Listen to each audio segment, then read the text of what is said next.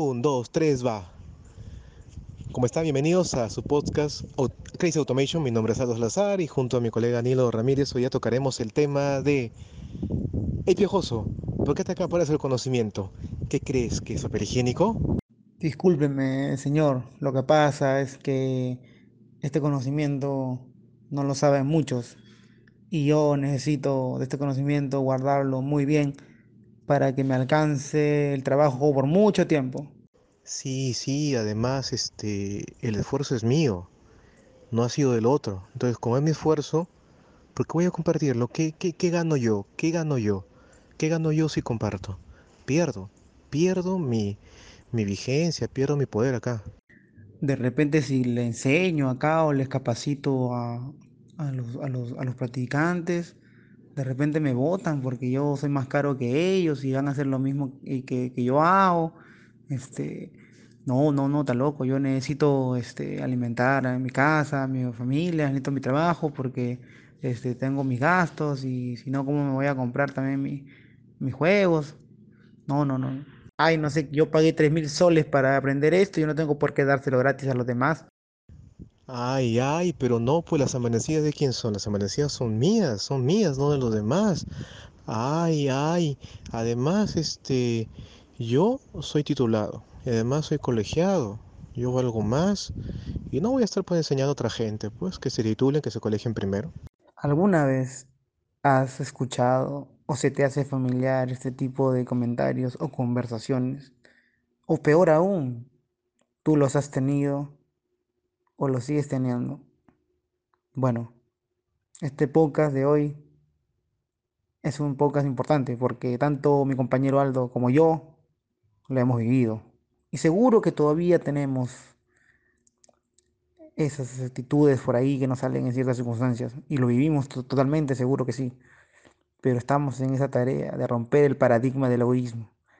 Porque comprendemos que el conocimiento en tecnología mañana es obsoleto y de nada te sirve guardártelo o acaparártelo en, pánico como, como, como si estuvieras acaparando papel higiénico en tiempos de crisis de coronavirus.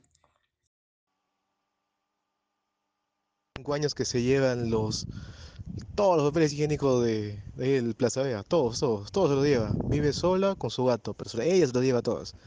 Así parecemos nosotros cuando acaparamos el conocimiento. El conocimiento tiene fecha de caducidad.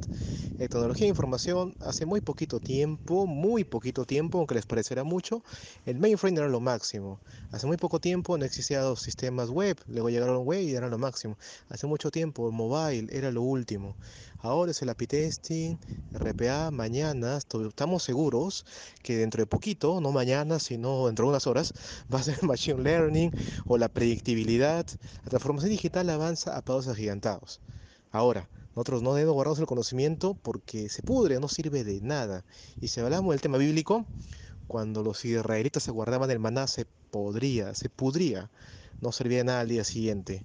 Nosotros les instamos a que dejemos de ser así, dejemos de guardar el conocimiento como si fuera papel y comencemos a compartirlo, a aportar valor. Porque vean lo siguiente, yo te pongo este ejemplo, mañana mismo llega a tu área un colega que va a trabajar contigo en este proyecto importantísimo, en ese proyecto donde tú necesitas un aliado que sepa tanto más que tú y esa persona, si tú hubieras compartido el conocimiento, lo hubieras puesto en redes, hubieras hecho cursos, llegaría con un nivel adecuado para ayudarte. Pero como no has hecho eso, no llega y llega alguien que tú en ese momento no tienes tiempo para enseñarle y ya la entrega ya va, ya dentro de una semana se da y el perjudicado eres tú. Así es, amigo. Ahora me haces recordar y quiero que tú cierres esta idea para luego seguir continuando en que esto de que hablas de que el maná se podría, este, me hace pensar en, en la historia de, o, o, o, lo que uno ve ¿no? en, en, en varios colegas eh, que han preferido y prefieren siempre guardar sus secretos profesionales y hoy siguen haciendo lo mismo que hace 10 años o hasta más. Y son los populares, dilo tú, por favor. Lista de sistemas con 20 años de experiencia en análisis.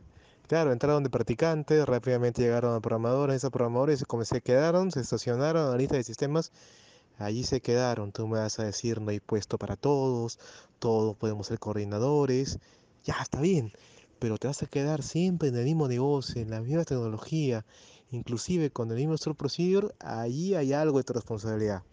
Qué, qué buena en realidad que me da un poco de gracia eso, con el mismo Store Procedure. A ver, cuéntanos un poco más de eso, amigo, por favor.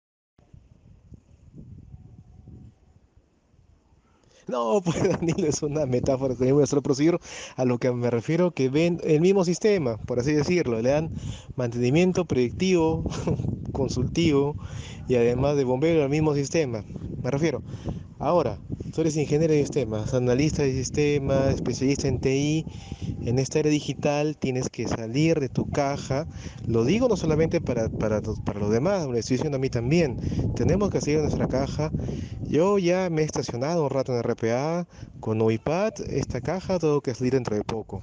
Siempre dentro de la automatización, nunca pensando en las herramientas tecnológicas como si fueran mascotas, son ganado, están a nuestro servicio y pueden variar, pueden cambiar, pero lo que siempre debe estar a favor del usuario es nuestra capacidad de análisis. Sí, es amigo, para cerrar este podcast voy a comentar dos cosas, los paradigmas que tenemos que romper y seguir rompiendo y los beneficios de compartir el conocimiento y no guardarlo como papel higiénico.